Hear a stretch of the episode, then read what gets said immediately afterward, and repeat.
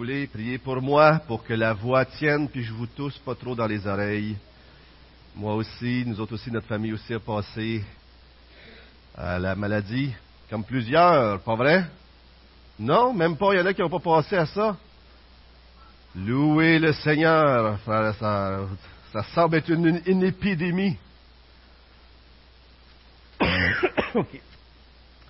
Le, on voulait, euh, on, prend souvent des livres, on aime prendre des livres, des écritures pour enseigner les dimanches matins parce qu'on veut enseigner tout le conseil de Dieu. Mais on s'est dit qu'on ferait une petite pause pendant le mois de janvier pour faire une série sur la louange. La louange, c'est tellement important. Et euh, je ne sais pas vous, mais Danny était toute seule ici ce matin. Avez-vous remarqué ça? Il a joué, il était toute seule avec la guitare. Mais est-ce que c'était important? Est-ce que c'était bon qu'on loue le Seigneur ensemble pendant ces quelques minutes? C'était tellement important. Et on va s'arrêter aujourd'hui pour réfléchir et pour les quatre prochaines semaines sur la louange. Avez-vous remarqué comment la musique fait partie de nos vies? La musique, les chants, la louange, c'est tellement important dans nos vies. Hier, à, la cérémonie pour Rénal Gosselin, euh, à un moment donné, on a fait jouer une pièce instrumentale. Il était une fois dans l'Ouest. Est-ce qu'il y en a qui connaissent ça? Il était une fois dans l'Ouest. Et, moi, je la connais. J'ai vu le film, bien sûr. J'étais jeune, mais je connais quand même ça. Mais, euh, et puis là, Gilles est à côté de moi, il dit, il y a des belles paroles qui suivent ça. Moi, je savais même pas qu'il y avait des paroles qui allaient avec ça. Fait que là, il commence à me raconter les paroles en écoutant la musique.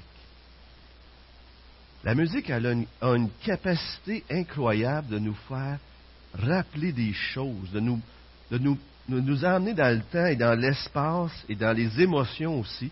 Et Gilles était capable de me rappeler ces belles paroles qui accompagnaient il était une fois dans l'Ouest. Je suis sûr que si certains d'entre vous m'entendraient euh, chanter la chanson, euh, par exemple, Ça, les gobelets sont des. Ah ben, c'est pas vrai. Non? Aussi, je prendrais, euh, peut-être pour les plus jeunes, Passe montagne, aime les papillons, les souliers neufs et les beaux vestons. Passe, saute et tourne en rond. Voyez-vous? le nez dedans. Et voilà, et voilà. Et pour les beaucoup plus jeunes ou les parents des plus jeunes, pas de patrouille, pas de patrouille. Non, c'est bon. Avec Ryder et ses amis, puis là, les parents, sont tannés de l'entendre des fois, tellement qu'on l'entend. Mais, avez-vous remarqué comment on apprend les enfants l'alphabet comment? on leur apprend en le chantant. Et souvent, on veut apprendre quelque chose aux enfants, on apprend avec la musique. Même le Haut-Canada, notre hymne national, le connaissez-vous? Et pourquoi vous vous en rappelez? Parce que vous l'avez appris par cœur, peut-être. Mais si on chante, Au Canada, vous n'avez même pas besoin. De nos aïeux, ton front est saint de fleurons glorieux. Regardez les paroles. Car ton bras s'est porté l'épée, il s'est porté la croix. Ton histoire est une épopée des plus brillants exploits. regardez bien ça encore. Et ta valeur de foi trempée protégera nos foyers et nos droits. Protégera nos foyers et nos droits. Pensiez pas chanter ça ce matin, hein? Mais honnêtement, on aurait pu à un moment donné enlever les paroles, et parce qu'on l'a appris en chantant, on s'en souvient. C'est fascinant comment Dieu nous a créés, qu'on aime la beauté, qu'on aime créer comme notre Dieu, Et, il nous a créé de manière à ce que la musique vienne réveiller en nous un sens, nos sentiments, nos souvenirs, et ça a le pouvoir de nous transporter un peu partout. Voyez-vous, dans la Bible, c'est fascinant de voir comment la louange et la musique sont liées euh, au, monde spirituel. Vous prenez par exemple, dès, Deutéronome, euh, Genèse 4, alors le mot pain vient dans Genèse 3. Ça va, très vite, le pain, hein? Mais Genèse 4, la première fois qu'on parle d'instruments de musique vient dans Genèse 4, avec des, outils de fabrication, des outils aussi. Alors c'est Genèse 4, euh, 21. Et dans Deutéronome 31, alors que Dieu dit ce qui va arriver dans le futur, les, bonnes choses s'ils obéissent et les mauvaises choses s'ils désobéissent, Dieu dit lui-même, Deutéronome 31, versets 19 à 21, il dit, vous allez apprendre ce cantique au peuple d'Israël pour que cela leur serve de témoignage quand ça va arriver. Quand est-ce? Des centaines, des dizaines, des centaines d'années plus tard, quand ça va arriver, ils vont se souvenir du chant et le chant va leur rappeler que je, les avais prévenus. C'est fou, hein? Ailleurs encore, dans les Écritures, on voit le roi Saül, vous en souvenez-vous, un roi qui c'est malheureusement le premier roi d'Israël, qui a mal agi et qui était tourmenté par un mauvais esprit. Qu'est-ce qu'il faisait pour qu'il ne soit plus tourmenté? Il y avait quelqu'un qui jouait de la harpe. C'était qui celui qui jouait de la harpe? David. David venait jouer de la harpe et Saül, le mauvais esprit, s'en allait. Et, David, on sait euh, que c'était un des plus grands compositeurs des psaumes que nous avons. Et encore ailleurs, on demande à Élisée de prophétiser. Deux rois demandent à Élisée de prophétiser. Euh, ça, c'était dans 1 Samuel 16 pour Saül. Et dans 2 rois 3, 15, on voit que Élisée, on lui demande de prophétiser quelque chose pour savoir une réponse de Dieu. Savez-vous qu'est-ce qu'il dit? Il dit, allez me chercher un joueur de musique, faites-le jouer, et pendant qu'il joue, Élie a prophétisé. C'est vraiment intéressant de voir ça. Ça, c'était dans 2, rois 3. Et dans 1 Chronique 25, euh, Azaph et les autres chantent c'est écrit dans 2 rois, euh, dans 1 Chronique 25, 1 et 3, qu'il prophétisait accompagné de la musique. La musique a un lien avec tout ce qu'on fait en tant, euh, en tant qu'être humain déjà, mais encore à plus forte raison pour nous les croyants. Saviez-vous que le nom, euh, vous savez, on va vous mettre à l'écran un passage dans Romain. Paul dit dans Romain, le juif, ce n'est pas celui qui en a les apparences. Et la circoncision, ce n'est pas celle qui est apparente dans la chair. Mais le juif, c'est celui qui l'est intérieurement. Et la circoncision, c'est celle du cœur, selon l'esprit et non selon la lettre. La louange de ce juif ne vient pas des hommes, mais de Dieu. Ce qu'il est en train de dire dans Romains, c'est qu'il y a des juifs qui sont juifs de nom, mais les vrais juifs de cœur, ceux qui appartiennent à Dieu, les vrais gens qui sont circoncis, sont ceux qui ont reçu le Saint-Esprit et qui ont, coupé avec la chair et qui vivent maintenant pour Dieu. Donc, le vrai juif, c'est l'enfant de Dieu, c'est le croyant, c'est le chrétien. Et ici, il y a un jeu de mots, la louange de ce juif. Parce que savez-vous qu'est-ce que ça signifie? Où est-ce que ça vient, juif? Il y en a qui savent où est-ce que ça vient? Judas, exactement. Donc, le quatrième fils d'Israël, de Léa, elle l'a appelé euh, Judas parce qu'elle était tellement contente d'avoir un quatrième fils. fils elle a dit euh, Loué soit le Seigneur, loué soit l'Éternel. Fait qu'à un moment donné, c'était le peuple des Hébreux, Israël. Après la déportation, les Juifs ont été euh, moins mélangés avec les autres nations. Et ça finit par, le peuple d'Israël a fini par s'appeler les Juifs au final. Dans le Nouveau Testament, on peut voir ça. Judéens, il y avait les Béjamites, il y avait d'autres peuples. Et puis, imaginez-vous que Paul prend le terme des Juifs, il l'applique en fin de compte à ceux qui sont les véritables croyants, et ils disent que nous sommes les vrais Juifs. Et ce mot-là veut dire louange. C'est beau, hein? Voyez-vous que la vie des chrétiens, dans le cœur d'un chrétien, ça devrait être la louange continuellement? Est-ce qu'on ne devrait pas être ceux qui sont les plus heureux sur la terre, ceux qui devraient être en train de louer continuellement notre Dieu? Moi, je crois que oui.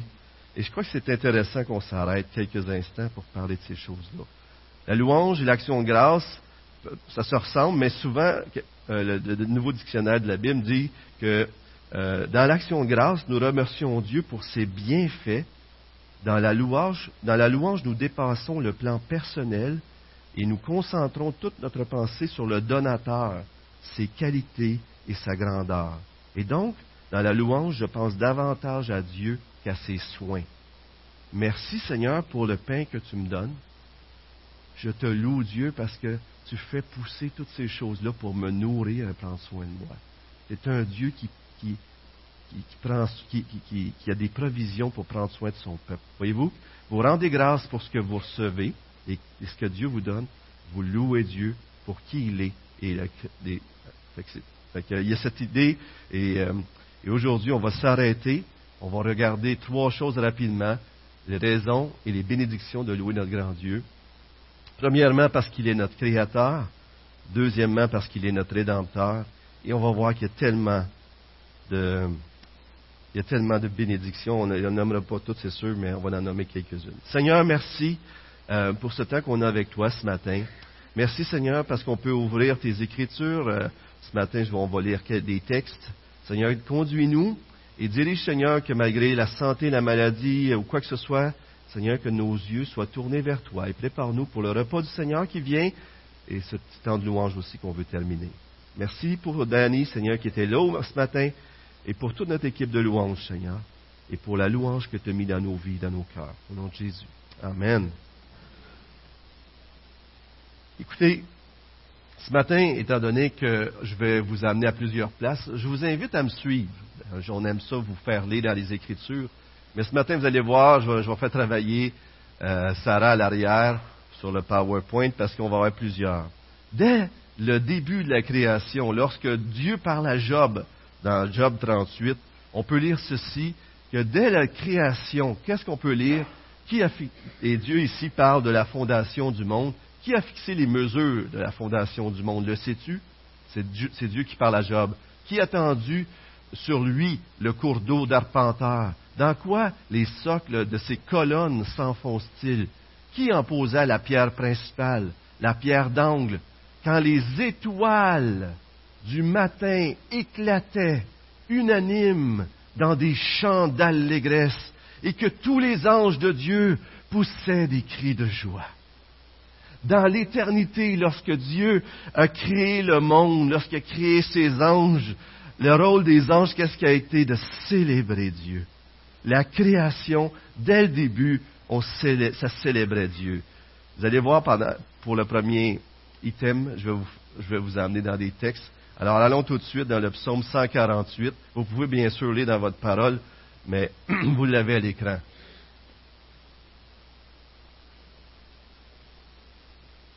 vous allez voir, remarquez comment toute la création ici est invitée à louer Dieu. Vous allez dire, même les choses qui ne sont pas des êtres humains, oui. Regardez bien ça. Louez l'Éternel. Louez l'Éternel du haut du ciel. Louez-le dans les hauteurs. Louez-le, vous tous ses anges. Louez-le, vous toutes ses armées. Louez-le, soleil et lune. Louez-le, vous toutes étoiles lumineuses. Louez-le, cieux des cieux, et vous les eaux qui êtes au-dessus du ciel, qu'il loue le nom de l'Éternel, car il a donné ses ordres, et ils ont été créés. Il les a établis pour toujours et à perpétuité. Il a donné des lois et il ne les violera pas. On peut continuer, Sarah, avec Louez l'Éternel depuis la terre, vous monstres marins, vous, vous tous océans, foudre et grêle, neige et brouillard, vent de tempête qui exécutait ses ordres, montagnes et toutes les collines, arbres fruitiers et tous les cèdres, animaux sauvages et tout le bétail, reptiles et oiseaux ailés, rois du monde et tous les peuples, princes et tous les juges de la terre, jeunes gens et jeunes filles, vieillards et enfants, qui louent le nom de l'Éternel, car son nom seul est élevé, sa majesté, domine la terre et le ciel. Qui doit louer l'Éternel? Tout le monde ici doit louer l'Éternel? Est-ce que vous croyez que vous devez louer l'Éternel? Toute la création doit célébrer l'Éternel. Lorsque vous célébrez l'Éternel, vous vous joignez à la création et aux anges pour célébrer le Dieu qui vous a créé. Regardez un autre passage qui nous montre un autre aspect. À un moment donné, Isaïe a, été, a eu une vision euh, par, l'Esprit de Dieu. Il a eu une vision, il a vu Dieu dans son temple. Imaginez-vous. Et qu'est-ce qu'il voit quand il voit Dieu dans son temple? L'année de la mort du roi Osias, j'ai vu le Seigneur assis, un trône très élevé, le bord inférieur de son vêtement remplissait le temple. Des séraphins se tenaient au-dessus de lui. Ce sont une sorte d'anges euh, supérieurs. Je crois qu'il y a, une gradation d'anges. Euh, il avait chacun six ailes, deux dont il se couvrait le visage, deux dont il se couvrait les pieds et deux dont il se servait pour voler. Ils se criaient l'un à l'autre, Saint, Saint, Saint l'Éternel, le Maître de l'univers. Sa gloire remplit toute la terre. Ésaïe a une vision du ciel. Et lorsqu'il a eu cette vision-là, il est tombé, il dit Malheur à moi parce que je suis un homme pécheur. Et qu'est-ce qu'il voit? Il voit un Dieu tellement grand qui remplit le temple. Les anges se cachent le visage, se cachent et crient Saint, Saint, Saint, parce que c'est le Dieu créateur, le Dieu saint, le Dieu d'univers. On peut comprendre que David a institué des chants pour chanter continuellement dans la présence de Dieu dans le temple dans l'Ancien Testament. Et si c'était vrai pour le temple de Dieu, comment ça devrait être vrai pour l'Église de, Jésus-Christ? Que la louange soit ici constamment. Laissez-moi vous montrer un dernier texte pour ce point-là, mais à la négative. Et Tim Keller dit que de ne pas être reconnaissant, de ne pas rendre grâce à Dieu, de ne pas, on pourrait dire, louer Dieu, est possiblement le plus grand péché duquel découlent les autres. Regardez bien ça. La colère de Dieu se révèle du ciel contre toute impiété et toute injustice des hommes qui, par leur injustice, tiennent la vérité prisonnière. Car ce, ce qu'on peut connaître de Dieu est évident pour eux, puisque Dieu leur a fait connaître. En effet, les perfections invisibles de Dieu, sa puissance éternelle et sa divinité se voient depuis la création du monde. Elles se comprennent par ce qu'il a fait. Dieu devrait être connu simplement par la création. Et la colère se manifeste pourquoi? Regardez bien, ils sont donc inexcusables. Pourquoi?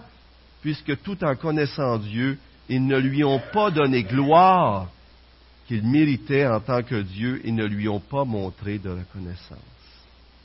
Le péché de l'homme, l'homme n'est pas excusable parce qu'il n'a pas donné à Dieu la gloire qui lui revient. Il ne lui a pas rendu grâce. Pensez-y une minute.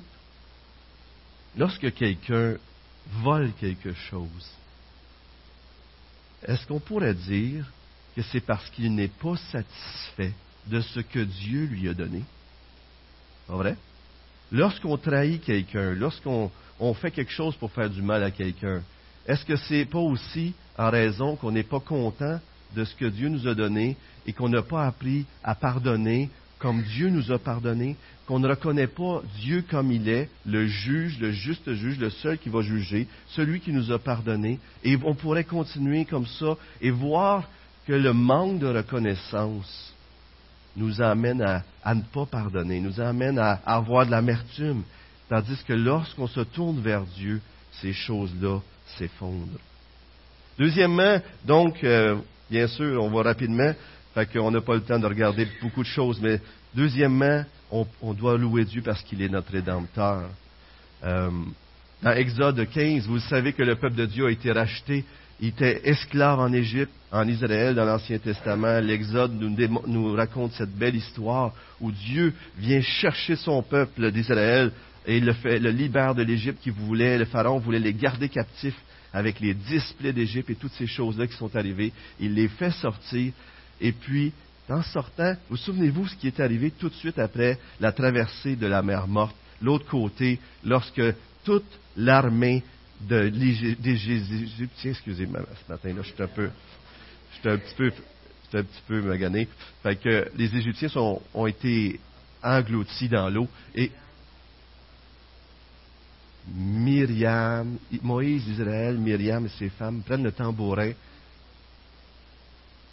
Et voilà, alors la louange éclate après la, après la rédemption, le rachat du peuple d'Israël. Et là, c'est la louange. Et qu'est-ce que Dieu fait tout de suite après? Il instaure la fête de la Pâque. Il a instauré plein de fêtes après ça. Si vous regardez le peuple d'Israël, vous regardez toutes les fêtes qu'il y a, vous allez voir que la Pâque, la, fête des pains sans levain qui étaient ensemble, vous avez la fête des tabernacles, vous avez la fête des, semaines, etc. Plusieurs fêtes. Toutes ces fêtes-là nous ramènent à deux choses. Au Dieu créateur qui a donné les prémices, qui donne les, récoltes et tout ça. Et l'autre chose, c'était quoi? Le Dieu rédempteur. Même, c'est vrai, ils l'ont fêté, ils l'ont fêté avant, et ils ont fêté, et ils ont parti rapidement. Alors, la fête des pains sans levain, ça, ça, rappelait cette idée qu'ils ont dû partir rapidement de l'Exode. Merci, André. Et puis, toutes ces fêtes-là, tout le temps de la vie d'Israël, encore aujourd'hui, les gens célèbrent encore ça. C'était des fêtes qui étaient dans toute la vie d'Israël et continuellement, Israël était amené à se rappeler que Dieu était leur créateur, que Dieu était leur sauveur, et ils devaient constamment célébrer leur Dieu pour ça. Imaginez-vous si Israël célébrait comme ça. C'est un peuple aussi de célébration. À combien plus forte raison, nous qui avons été sauvés en Jésus-Christ, devrions-nous le célébrer? D'ailleurs, la venue de Jésus dans Luc 1 et 2, Luc, c'est comme s'il nous dit, que la venue de Jésus devrait nous amener à la célébration. Dans Luc 1 et 2, on voit le cantique de Zacharie, on voit le cantique de Marie, on voit Anne, on voit euh, aussi Siméon, etc. Et on voit tous ces gens-là, puis on lit des cantiques. C'est comme si Luc 1 et 2 nous dit, la venue du Messie devrait nous amener à nous réjouir constamment. Et que dire du salut en Jésus-Christ? On va le célébrer tantôt, le repas du Seigneur et on va célébrer ce qu'il a fait pour nous, se rappeler. Mais regardons Éphésiens 1. Oui, on peut revenir à Éphésiens, ma chère euh, Sarah. Euh, juste avant le psaume, je pense. Oui, et merci beaucoup. Regardez ce que Dieu nous a destiné à être. Regardez bien comment c'est beau. En Jésus-Christ, béni soit le Dieu et Père de notre Seigneur Jésus-Christ, qui nous a bénis de toute bénédiction spirituelle dans les lieux célestes en Christ. En lui, Dieu nous a aussi choisis avant la création du monde pour que nous soyons saints et sans défaut devant lui. Dans son amour, il nous a prédestinés à être ses enfants adoptifs par Jésus-Christ. C'est ce qu'il a voulu dans sa bienveillance. Et c'est pourquoi? Pour que nous célébrions la gloire de sa grâce dont il nous a comblés dans le bien-aimé. Dieu nous a rachetés et notre futur pour aujourd'hui jusque dans l'éternité, le but de Dieu, c'est qu'on le célèbre continuellement. Vous avez de l'air triste ce matin. Vous êtes juste malade? Ok, c'est bon. Merci, euh, merci Edith de m'encourager. Je me suis dit, c'est peut-être moi, je suis, je sais pas là, mais c'est extraordinaire. Dans ce texte-là, le verset 12 et le verset 14 répètent cette phrase-là à peu près. Trois fois, Paul dit dans le même passage que le Dieu nous a rachetés. Pourquoi? Pour célébrer sa gloire. Dieu nous a rachetés pour le louer. Dieu nous a rachetés pour le glorifier. Et c'est ce que Danny nous a amené à faire ce matin, et c'est ce qu'il va nous amener à faire encore tantôt. Dans 1 Pierre 2.9, vous, au contraire, vous êtes un peuple choisi, des prêtres royaux, une nation sainte, un peuple racheté afin, excusez, afin de proclamer les louanges de celui qui vous a appelé des ténèbres à sa merveilleuse lumière, afin de proclamer la louange de notre Dieu, de notre Sauveur. Alistair Begg, un prédicateur que j'aime beaucoup, que j'écoute des fois, il, il dit qu'une des façons de savoir, une des bonnes façons de savoir si une personne a donné sa vie à Jésus-Christ, c'est que ses yeux deviennent grands et qu'il se met à participer pleinement à la louange dans l'assemblée. Il se met à célébrer Dieu. Je me souviens, euh, une personne qui venait ici. Elle, ne vient plus à l'église ici. Mais elle venait ici au début, puis elle ne connaissait pas le Seigneur. Puis je la regardais, puis elle était méfiante. Je, le sentais, elle était méfiante envers les chrétiens, envers moi. J'étais le pasteur.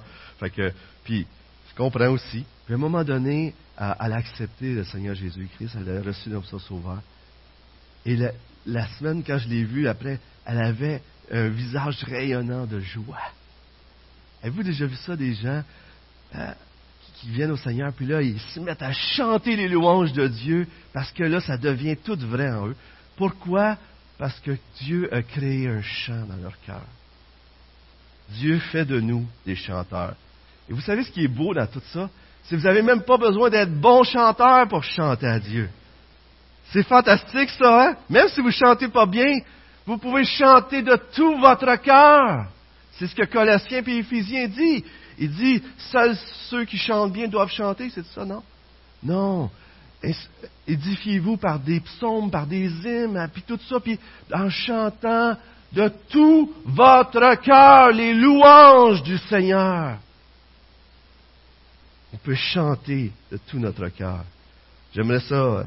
Ça aurait été le fun de prendre des psaumes. Je vais juste dire quelque chose sur les psaumes. Écoutez, c'est le livre qui a 150 chapitres. Des cantiques composé par plein de gens, presque la moitié sont liés au roi David.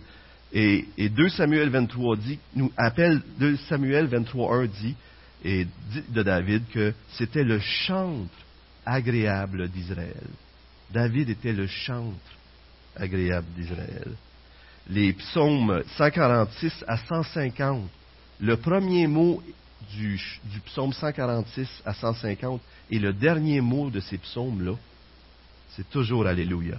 Ça commence à Alléluia, ça finit Alléluia. Et ça revient continuellement.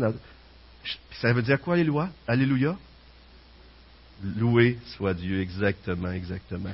Alors, loué soit l'Éternel. Et Jean, dans Apocalypse 19, reprend cet Alléluia. Donc, on veut le célébrer individuellement, mais les psaumes nous montrent aussi qu'on doit le célébrer en assemblée. Sarah, si tu peux nous mettre exactement dans le psalmiste, on lit J'annoncerai ton nom à mes frères. Est-ce que vous saviez que lorsque vous louez Dieu, vous êtes en train d'encourager vos frères et sœurs que Dieu est vivant, que Dieu est vrai.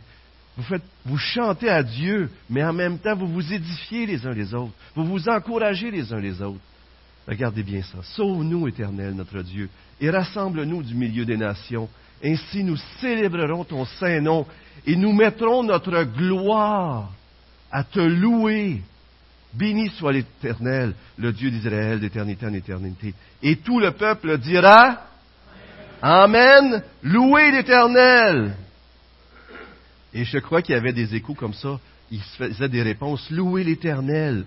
Et, il y avait cette, cette idée de, s'encourager, de se motiver les uns les autres. Louez l'Éternel. Si je serais là, là, puis ici, vous auriez un, groupe, là, louez l'Éternel, puis là, vous répondriez, louez l'Éternel. C'est motivant, ça, hein?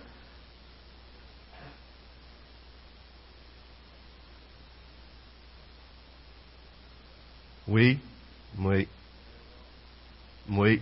Lorsqu'ils ont posé les fondements du temple, ils ont mis, puis ils se répondaient les uns les autres. Ils posaient les fondements du temple. Ça serait le fun juste de regarder dans la Bible comment ça revient la louange.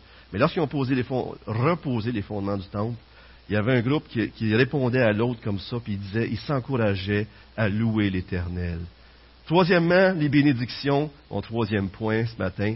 Et, je vais aller rapidement parce que j'aimerais qu'on prenne du temps dans la repas du Seigneur et pour euh, euh, louer en finissant encore. Mais le petit catéchisme de Westminster, dans un catéchisme, il y a des questions et des réponses. Mais la première question, c'est ça dit quel est le but principal de la, de la vie de l'homme? Il y a six réponses, mais il y a six réponses. En tout cas, dans la réponse que moi j'ai vue, c'était marqué, mais elle est très connue, vous allez voir, vous l'avez sûrement déjà entendu. Euh, le, but principal de l'homme est de glorifier Dieu et de trouver en lui son bonheur éternel. Il ne sait après, il y en a d'autres après.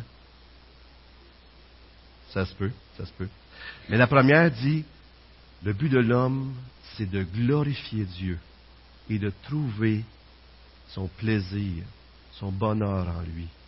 Et lorsqu'on loue Dieu, c'est ce qu'on fait. On le glorifie, puis on trouve notre bonheur en lui. C.S. Lewis, euh, l'auteur, euh, vous avez connu euh, Narnia, Narnia, les films des Narnia, puis vous avez des livres écrits là-dessus, a dit ceci, une deuxième bénédiction. Non seulement on trouve notre plénitude en Dieu lorsqu'on loue Dieu, lorsqu'on l'adore, parce que c'est pour ça qu'on a été créé. Mais une deuxième bénédiction, C.S. Lewis le dit, la louange ne fait pas qu'exprimer notre plaisir, elle le complète. La louange ne fait pas qu'exprimer notre plaisir, elle le complète. Elle en est l'accomplissement parfait. En nous commandant de lui rendre gloire, Dieu nous invite en même temps à trouver notre plaisir en lui. Vous savez, vous avez déjà, euh, vous avez déjà vécu probablement des, euh, des joies intenses. Et qu'est-ce que vous avez eu goût de faire lorsque vous avez vécu quelque chose d'extraordinaire? Lorsque Dieu a répondu à une prière, lorsque vous avez reçu une bénédiction, vous avez eu une augmentation, vous avez une nouvelle auto, qu'est-ce que vous avez eu goût de faire? Vous voulez le partager. Puis on dirait, quand vous avez une grande bénédiction de Dieu, souvent, là, tant que vous ne l'avez pas partagé, ça ne marche pas, c'est pas complété votre joie. Exactement. Puis là, vous le dites, puis là, on dirait que vous, la, vous en reprenez le goût encore, vous la savourez, puis elle devient encore plus complète parce que vous la partagez. C'est pas extraordinaire, ça? De partager une joie, on la savoure encore plus. Louer Dieu nous amène à revivre les bénédictions qu'il nous donne et à les remplir encore plus. Louer Dieu détourne notre attention de nous-mêmes. J'écoutais un message l'autre fois dans l'Ancien Testament, puis ça parlait de l'orgueil, puis tout ça, j'ai tellement aimé ça. Ça montrait que la louange, adorer Dieu, nous ramène sur Dieu. Pensez-y, on est déjà tellement centrés sur nous-mêmes. Mais la louange, quand on arrive ici dimanche matin, on se détourne de nous, puis on se tourne vers Dieu. Est-ce que ça nous fait du bien, ça? Ça nous libère, frères et sœurs. Et ça, c'est Jésus qui le fait en nous, car l'amour de Christ nous presse parce que nous estimons que si un seul est mort pour tous, tous donc sont morts. Et ça continue en disant qu'on ne vit plus pour nous-mêmes, mais pour celui qui est mort et ressuscité pour nous. L'amour de Christ nous presse et nous pousse à l'aimer d'une telle façon qu'on ne pense plus à nous, mais on pense à lui. C'est une autre bénédiction. Une autre bénédiction, c'est que ça change notre perspective des choses. Dans Luc, euh, euh, vous connaissez le Notre Père. Euh, et au début de notre Père, la première phrase, notre Père qui est aux cieux, que ton nom soit sanctifié, que ta volonté soit faite. Vous en souvenez? Mais la première chose, en anglais, c'est Hallow, be thy name. Ça veut dire, laissez-moi vous donner la signification. Ça veut dire que ton, que, ton nom soit mis à part, sacré, consacré, honoré, révélé, béni. C'est comme si la, la prière type que Jésus nous donne pour prier, il nous dit qu'on devrait toujours commencer en priant par élever Dieu, par regarder à Dieu. Et si on fait ça, ça va transformer toute notre façon de prier par la suite. Remarquez ça. Vous pouvez arriver dans la prière avec votre liste de prières, faire ça. Mais si vous commencez votre temps de prière dans la louange, dans la reconnaissance, dans l'action de grâce, vous allez voir que votre liste de, requêtes, elle va diminuer tout d'un coup. Tout d'un coup, votre perspective sur vos problèmes change. Tout d'un coup, vous n'allez plus demander les mêmes choses. Tout d'un coup, vous allez vous percevoir vous-même et le monde d'une façon tellement différente parce que vous avez commencé par vous centrer sur la personne de Dieu plutôt que d'être centré juste sur vous-même. C'est une autre bénédiction. Si Dieu n'est pas au centre de ton adoration, ta vision de toi et du monde est déformée. En louant Dieu, vous corrigez votre vision. La louange doit dominer et saturer toute notre vie si on va avoir une saine vision des choses.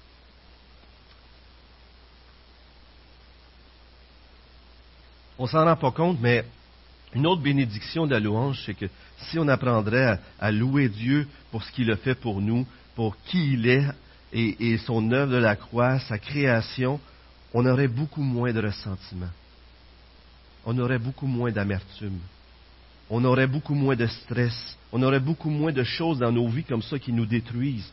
Et c'est lorsqu'on revient centré sur nous-mêmes, c'est lorsqu'on pense que c'est nous qui est au contrôle, que tout part de travers. C'est pas vrai que c'est comme ça? La louange nous libère de plein de mots. Et on pourrait prendre le temps de, de les examiner, ça serait vraiment intéressant. Mais une autre chose que fait la louange, une autre bénédiction, c'est que ça nous donne espoir dans le malheur. Dans le psaume 42, 43, le psalmiste dit, il se sent abandonné de Dieu. Il vit l'oppression. Et pourtant, à trois reprises, savez-vous qu'est-ce qu'il fait le psalmiste? Il dit ceci. Pourquoi être abattu, mon âme? Et pourquoi gémir en moi? Espère en Dieu, car je le louerai encore. Il est mon salut et mon Dieu. À trois, à reprises, dans le psaume 42, 43, il dit Pourquoi t'as battu mon âme? Espère en Dieu. Il y a tout plein de raisons d'être découragé. Mais savez-vous qu'est-ce qui se fait? Dans un jargon de, de notre culture d'aujourd'hui chrétienne, on dira Il se prêche l'Évangile. Il s'encourage. Il se dit Arrête d'être abattu. Regarde à Dieu. Pourquoi t'as battu mon âme? Espère en Dieu. Il est mon sauveur. Il va prendre soin de moi. Il est fidèle. Il ne m'abandonnera pas. Non seulement ces choses-là sont bonnes pour nous, mais même dans le malheur. Frères et sœurs, saviez-vous que des fois, il y a des gens dans l'Assemblée qui ne sont même pas capables de chanter les louanges de Dieu parce qu'ils souffrent? Mais parce que vous chantez, vous leur faites du bien. Vous les encouragez. Peut-être même ça vous est déjà arrivé à un moment donné. Vous étiez en train de chanter, et vous avez arrêté de chanter juste pour écouter les autres. Vous avez déjà vécu ça? Parce que c'est tellement bon. C'est tellement bon, ça, nous fait du bien, ça nous console. Non seulement ça nous aide, nous, mais ça nous aide les, frères et sœurs, comme je viens de le dire. La louange encourage les autres quand ça va moins bien, encourage les autres à honorer Dieu, à lui faire confiance, à lui obéir. Regardons un autre psaume. Au chef de cœur, psaume de David. J'avais mis mon espérance en l'Éternel, et il s'est penché vers moi, il a écouté mes cris, il m'a retiré de la fosse de destruction, du fond de la boue, et il a établi mes pieds sur le rocher. Il a affermi mes pas. Il a mis dans ma bouche un cantique nouveau, une louange à notre Dieu. Il a mis dans ma bouche un cantique nouveau, une louange à notre Dieu. Beaucoup l'ont vu. Ils ont eu de la crainte et se sont confiés à l'Éternel. Avez-vous vu ce qui s'est passé? Il s'est tourné vers Dieu, il a crié à Dieu, Dieu lui a répondu, la personne a célébré Dieu par des louanges, les gens d'alentour l'ont entendu, ils ont eu de la crainte pour Dieu, et ces gens-là se sont confiés en lui. La louange peut amener des gens à se confier en Dieu, croyants et non croyants. C'est ça qui est fantastique. Dans, dans Acte 16, verset 25, vous vous souvenez, Paul et Silas, ils, étaient à Philippe, ils ont été persécutés, mis en prison, et, ils ont souffert beaucoup physiquement. Et ils se mettent à prier et à louer Dieu. Et c'est écrit que vers le milieu de la nuit, Paul et Silas priaient et chantaient les louanges de Dieu, et les prisonniers les écoutaient. Et savez-vous qu'est-ce qui est arrivé après ça? Le geôlier, il y a tremblement de terre. Le geôlier arrive, il veut s'enlever la vie, et il s'est converti. Combien de gens se sont avancés devant l'Église sur le champ tel que je suis? Combien de gens? Et sur d'autres champs encore. La louange, frères et sœurs, est une puissance spirituelle entre les mains de Dieu pour transformer nos vies. Dans Acte 2, 46, 47, c'est écrit que euh, le peuple, les croyants louaient Dieu et ils trouvaient grâce aux yeux du peuple. On pourrait continuer, il y en aurait beaucoup d'autres choses à dire. Mais je, je, vais terminer en disant, parce qu'on va aller vers le repas du Seigneur et tout cela, que oui, j'ai parlé qu'aujourd'hui, on devait louer Dieu comme créateur et comme rédempteur. Mais il faut se souvenir que créateur, c'est ce qu'il a fait, et rédempteur, c'est ce qu'il a fait. Mais ces choses-là nous parlent de qui il est. Il faut louer Dieu parce qu'il en est digne, à cause du caractère qui se démontre à travers cette création, à travers cette rédemption-là. Il faut louer Dieu à cause de, sa personne, de sa dignité, de sa gloire et, de sa sainteté. Et vous savez, le simple fait, on va le célébrer ensemble, le simple fait qu'on soit sauvé par grâce, le simple fait qu'on soit sauvé par grâce. Vous savez, si on serait sauvé par nos œuvres, ben, on le mériterait, pas vrai? Mais est-ce qu'on est sauvé par nos œuvres? Est-ce qu'on est sauvé par nos œuvres? Excellent. On est sauvé par grâce. Et si on est sauvé par grâce, C'est un cadeau. Et lorsque vous recevez un cadeau, puis que c'est un beau cadeau, qu'est-ce que vous faites? Merci, vous êtes content, vous êtes dans la joie, pas vrai? Amen. La Bible nous dit que personne n'honore le Père si on n'honore pas le Fils. Cette louange doit être faite par le seul médiateur par lequel on peut approcher le Père. Cette louange doit être faite au nom du Fils. Elle doit être faite en esprit, en vérité, dit Jean 4, 24, et de tout notre cœur, comme on le dit. Écoutez bien ceci. Euh, il y a un petit livre qui a été écrit dernièrement, Chantons. Edith, elle l'a lu, elle a beaucoup, beaucoup aimé. Elle dit, Edith me dit, elle dit, ce livre-là a changé la façon que j'ai, que je loue le Seigneur maintenant. Et, et j'ai dit quelques petites choses de, d'eux autres, puis je vous donne une citation. C'est Kate et Christine Getty. Chers amis, écoutez bien ceci. À moins que notre chant ait un effet sur la façon dont nous approchons la vie, à moins qu'il nous affermisse, nous forme, nous encourage et nous réconforte, nous n'avons pas ouvert le cadeau qu'est le chant nous nous sommes contentés de jouer avec l'emballage. Si on chante le dimanche matin, puis on ne comprend pas ce qu'on chante, puis que ça n'affecte pas notre adoration, ça ne nous forme pas, ça ne nous transforme pas, ça ne nous édifie pas, on joue avec l'emballage du cadeau, mais on n'a même pas ouvert le cadeau. La louange, c'est tellement important, frère et sœurs. Le, le Vous savez, lorsque Jésus est entré euh, à Jérusalem, lorsque Jésus est entré à Jérusalem euh, avant la crucifixion, exactement, il y a, eu la foule qui ils l'ont fait monter sur un anon qui avait été jamais monté, et puis euh, la foule criait Hosanna, béni soit celui qui vient au nom du Seigneur. Pas vrai? Et puis là, il y en a quelques-uns qui n'ont pas aimé ça. Les leaders religieux ont dit Fais les terres, fais les terres. Et savez-vous qu'est-ce que Jésus a dit, que j'aime, j'aime vraiment? Il dit, je vous le dis, s'ils se taisent, les pierres crieront. Frères et sœurs, si vous vous taisez, les pierres vont crier. Est-ce que vous allez laisser une pierre chanter à votre place? Moi, je ne veux pas laisser une pierre chanter les louanges de mon Dieu à ma place. Pas vrai? Et ce matin, on va célébrer le repas du Seigneur. Après ça, on va inviter Danny à venir tantôt et on va, chanter ensemble des chants. Juste en terminant, je veux juste vous montrer l'impact euh, de la louange. Et après, on va passer au repas du Seigneur. Monsieur Frank Oukton, euh, c'est un évêque de la région de l'Est du Sichuan en Chine, un directeur de l'Inland Mission de la, Chine.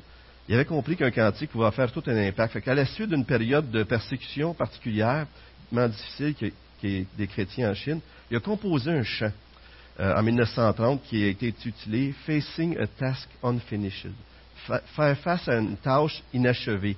Ce chant-là a été chanté dans une église, bien sûr, dans une réunion de prière, et a inspiré plus de 200 missionnaires à partir pour la Chine. Un chant, 200 missionnaires. Et ces 200 missionnaires-là, missionnaires je m'excuse, et d'autres se sont joints à eux et, le travail missionnaire qui a été fait en Chine, le nombre de croyants en Chine a passé d'un million à plus de 100 millions selon l'estimation de l'OMF du début euh, de ces années-là, 1930 jusqu'à aujourd'hui. Moins d'un million à plus de 100 millions de chrétiens en Chine aujourd'hui. Parce que une des, moyens que Dieu a utilisés, c'est les paroles d'un cantique. Les cantiques peuvent transformer votre vie. Et si ce n'est pas quelque chose déjà que vous utilisez dans votre vie, frère et sœurs, je vous encourage à en écouter. La louange, ce n'est pas juste de dimanche matin ici, ce n'est pas juste des cantiques. On peut louer Dieu. Je peux louer Dieu sans musique, puis devant. Et même louer, lorsque vous vivez quelque chose d'extraordinaire, vous pouvez louer Dieu devant des non-croyants, et c'est une des meilleures façons d'être un témoignage. Il y, a, tellement de façons de louer Dieu. Mais certainement que louer Dieu en assemblée est une façon que Dieu utilise.